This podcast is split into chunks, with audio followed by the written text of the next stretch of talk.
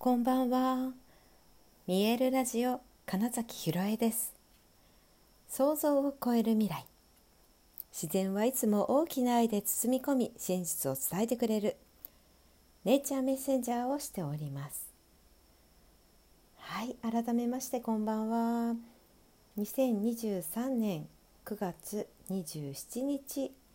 見えるラジオ始まりました。はい、今日はね実は もう笑っちゃうぐらいもう腰がふぬけでですね。そう昨日、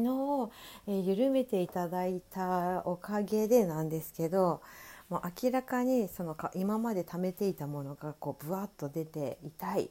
動けないもうぎっくり腰状態ですね。ほか完全なる。立つ時も座る時もこう支えが必要みたいな。中腰できませんみたいなね。感じで、まあ、歩くのは大丈夫なんですけど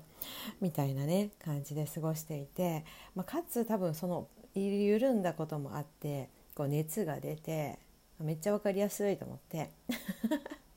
もうそういう時はね完全サレンダーですね諦めます。で、まあ、今日はなんか休むと決めていたらですね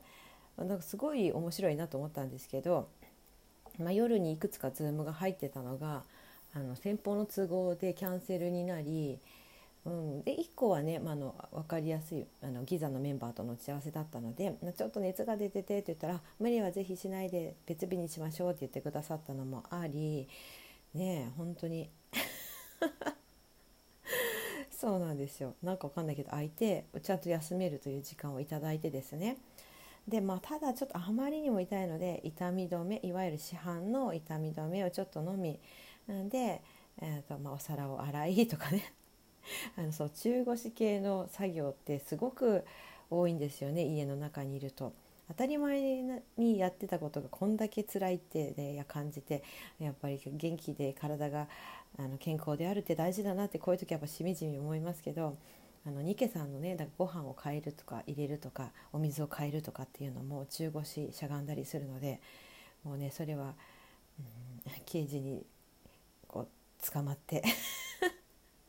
なんという情けない姿だみたいな感じで、まあ、そろりそろり動きながら、まあ、過ごしていてで夜あのそんなに大変だったら差し入れするよって言って あの必要なものあったら買っていくよって言って、はい、届けてくださった方もいて、ね、私ただ単になんかアイスのカフェラテ飲みたいですって言ったらわざわざスタバで買ってきてくださって もう感謝しかないっていうね、はい、で今ちょっとそのカフェラテを飲みながら喋ってます。ねもう本当にそういう意味ではねあの、まあ、最近ようやく本当に多分このねうん2年もっともしかしたらこの1年とかの話かなどうしようもない時に「助けてください」っていうことってやっぱ大事で言わないとやっぱ分かんないしというかねでで言ったら助けてくれるんだっていう ことを、まあ、すごい実感している、うん、ここ最近です。本当にありがたいなと思っています、うん、感謝しかない。いろんなことにって思いながら、うん、過ごしていく中で、まあ、結局いろんな事柄、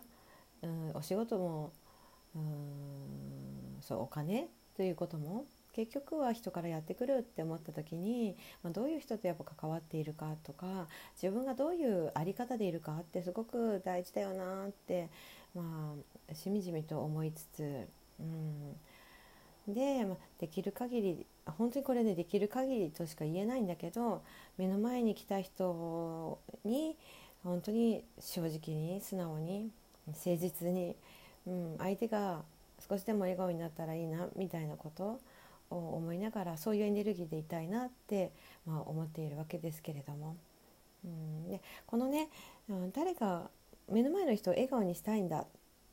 笑顔になったら嬉しいんだっていうことは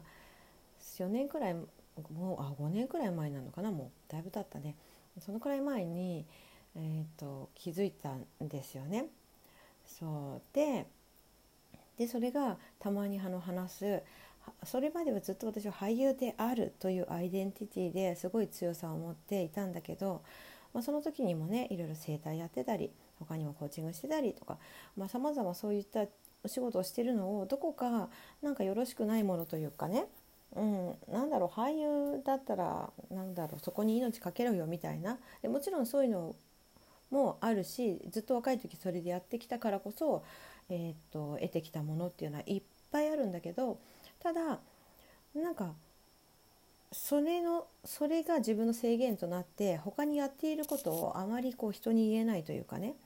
うん、なんとなくその俳優という仕事に対してのなんか罪悪感みたいなものがすごい出てた時期があったんですがそれがねその5年前、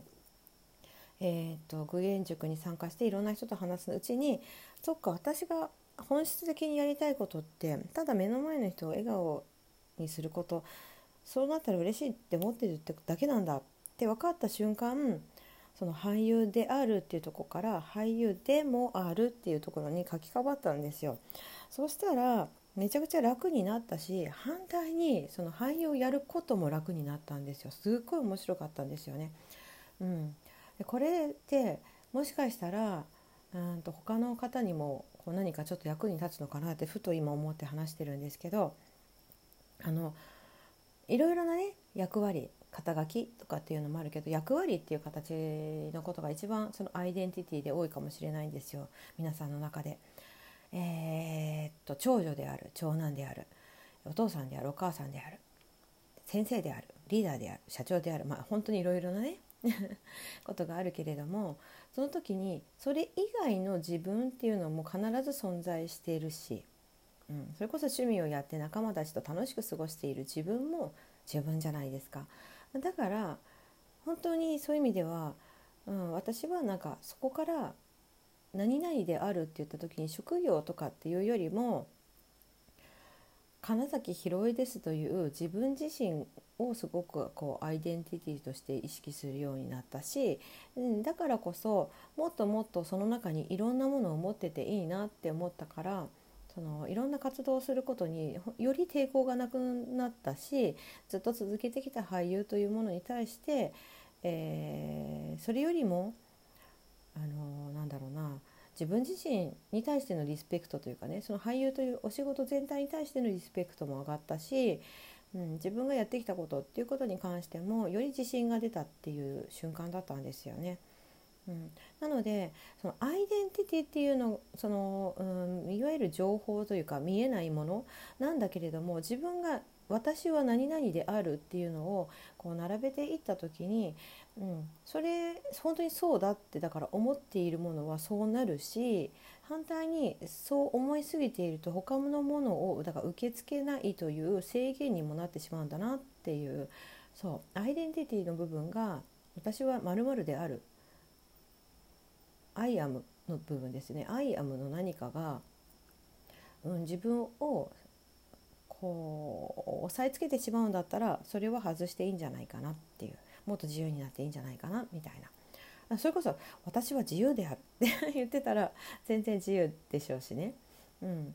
私はお母さんである。だから母としての役割を全うしなくてはならないみたいになりがちなんですよそこのアイデンティティを強く持ちすぎると。でそれがだから私の言ってた私は俳優であるって思ってたから何か他のお仕事をすることは良くないんじゃないかってなぜかなってたそんなこと全然ないんですよ。まあ、そういうのもあって私はなんかその俳優のための副業のサポートしますよっていう話数日前にしましたけどあなんかその部分なんでしょうでそれが俳優と全く違う関係ないお仕事を、うん、しすぎているとまたその俳優をやるっていうところに対して余裕がなくなっちゃうんですよね。だけどそれに近いでもちょっと違うことそうどっちにも持っているものを活かせるという状態のものを見つけられるとそしてそこにファンをつけていくことができるとそれが、まあ、いわゆる、えーとブランディングにもなるわけですよね。自分を知ってもらうということに変わるんですよ。うん、そしたらその先ほど言った「私は金崎ひろえである」っていうようなところで生きていけるようになるからより本当にかあのなんだ例えば俳優として自分の個性を生かしていくんだ。唯一無二の存在なんだっていうところを強く思っていけるんじゃないかななんてこともねちょっと思ったりして。そう。でそういう中で私の中ではねそのさ一番最初の話に戻りますけど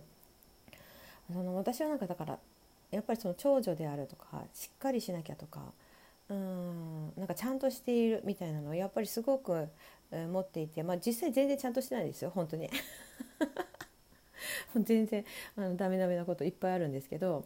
あのだけどもなんとなくこう表向きはそうでいなくてはいけないそれはなぜか俳優だからみたいなのをすごい持ってたんですよ。